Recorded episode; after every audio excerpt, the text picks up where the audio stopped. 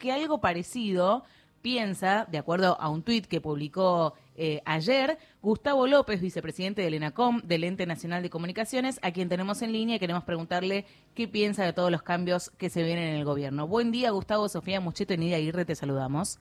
¿Qué tal, Sofía? ¿Qué tal, Nidia? ¿Cómo están? Buen, día, Gustavo. Buen día, Gustavo. Bueno, ayer vos tuiteaste saludo la llegada de Sergio Massa al gabinete. Su rol fortalecerá el volumen político de nuestro gobierno y sobre esto te queríamos preguntar. Bueno, básicamente nosotros lo que estábamos viviendo era una crisis política. Sí. Eh, yo entiendo que la crisis económica eh, era consecuencia de una crisis política. Si bien cuando ganamos las elecciones en el 2019 sabíamos con el país que nos encontrábamos y uno de los tres cuestiones centrales que había que resolver era el tema de la deuda, 150 mil millones de dólares de deuda externa tomadas por Macri de manera irresponsable, que vencían en los siguientes cuatro años de gobierno y que era impagable, había otras deudas como el hambre, eh, como el cambio de modelo económico.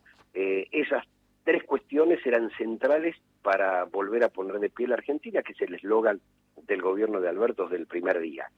La crisis económica eh, se fue resolviendo, después vino la pandemia, después vino la guerra, eh, y me parece que la crisis política del propio gobierno, que es un frente, un frente electoral y un frente político, que es un, primer gran ensayo en la Argentina, devino en una crisis económica. Creo que, bueno, la vuelta al diálogo entre los dos principales referentes, que son Alberto y Cristina, eh, y la incorporación de Massa al gabinete, lo que hacen es eh, retomar la senda de la política eh, y a partir de una serie de medidas que se van a plantear, no bien asuma eh, Sergio Massa, bueno, enderezar la cuestión económica, pero primero había que resolver la cuestión política y creo que lo que hace esto es fortalecer el gobierno, eh, dándole un volumen político con la, con la entrada de Massa y me parece lógico también con la unificación de, de los ministerios para que haya una única, una única política económica sin sin contradicciones en,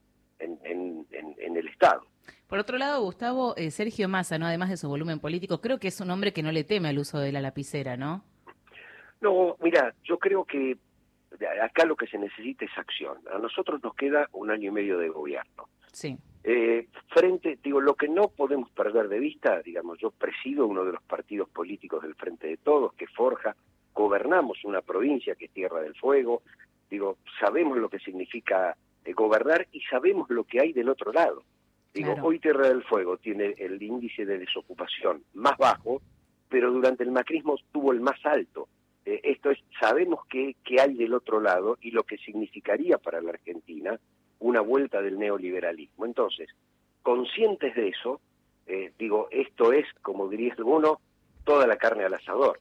Digo, acá nos queda un año y medio, pusimos toda la carne al asador, eh, la entrada de masa significa eso, bueno, y tenemos el, volumen político del presidente, de la vicepresidenta eh, y ahora del nuevo ministro de Economía, Producción y Ganadería eh, para llevar adelante el modelo de país que queremos llevar adelante, porque del otro lado, digamos, hay un modelo de país de, exclusión, de, deuda, de régimen financiero que no queremos que vuelva, así que nos estamos jugando el todo por el todo.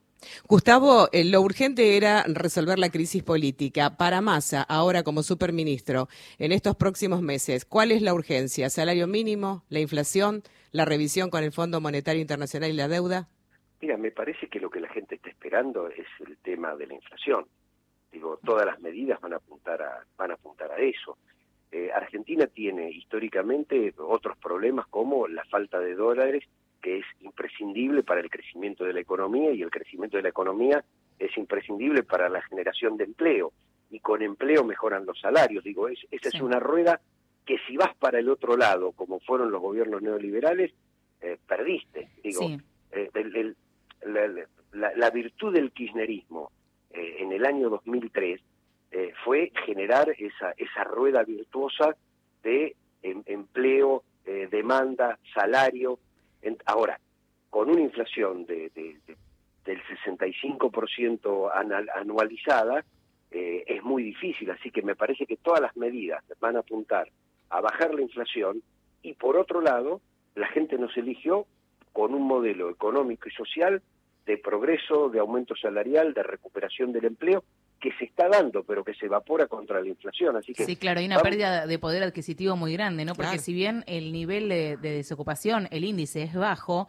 la gente incluso con trabajo registrado está eh, percibiendo muy poco salario, muy bajo salario. Porque lo perdés contra la inflación. Entonces me parece que la medida central de él va a ser seguir creciendo, seguir generando empleo, digo, no, no cortar esa rueda, pero por otro lado atacar a, atacar a la inflación. Para atacar a la inflación necesitas volumen político. Digo, porque la inflación tiene mucho de expectativa y la expectativa tiene que ver con la política más que con la ciencia económica. Sí. Sí, bueno, sin dudas. Bueno, muchísimas gracias, Gustavo. Queríamos saber eh, tu visión, ¿no? ¿Qué pensabas, qué esperabas acerca de este nuevo rumbo del gobierno? Bueno, es eso toda la carne al asador. Muy bien, gracias, gracias Gustavo. Bueno, muchas gracias. Hablábamos con Gustavo López, él es vicepresidente del ENACOM, del Ente Nacional de Comunicaciones, eh, que se lo ve bastante